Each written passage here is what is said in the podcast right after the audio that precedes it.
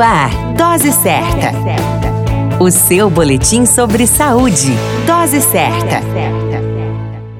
Olá, eu sou Júlio Cazé, médico de família e comunidade, e esse é o Dose Certa, seu boletim diário de notícias sobre saúde. E o tema de hoje é Acesso e adesão da população masculina aos serviços de saúde. Há diferenças importantes entre homens e mulheres quanto ao motivo da procura por serviço de saúde. As mulheres procuram mais que os homens o serviço de atendimento para prevenção e realização de exames de rotina. São 40,3% das mulheres comparadas aos 28,4% dos homens. A frequência dos homens é realmente pequena e estudos comprovam esses dados. Eles costumam acessar o serviço por causa de acidentes ou lesões, patologias já instaladas e em fase de complicações, problemas odontológicos ou para uso de farmácia. Quando se observam as frequências em estabelecimentos como unidades de saúde, consultórios particulares e hospitais,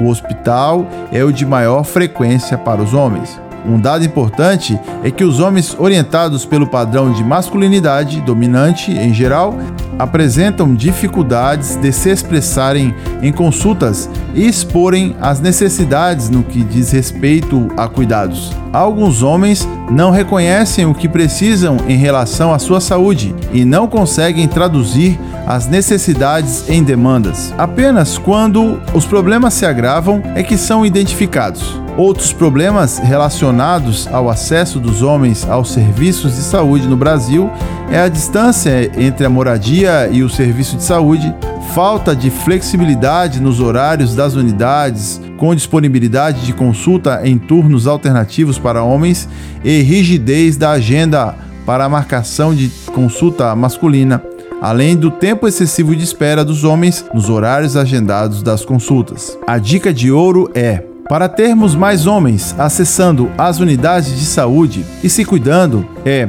estimular o homem desde criança sobre a necessidade de cuidar da saúde e promover o acesso à mesma, mostrar a necessidade de melhores condições de saúde e vida, estabelecer melhores vínculos entre as equipes de saúde e os homens.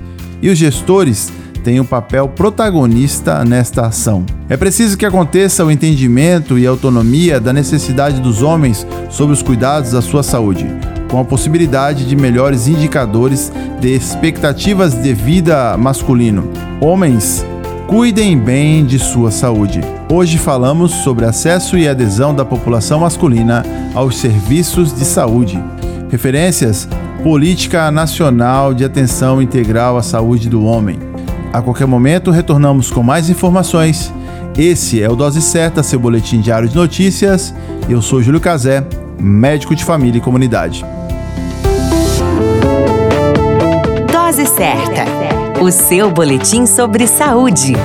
Dose Certa.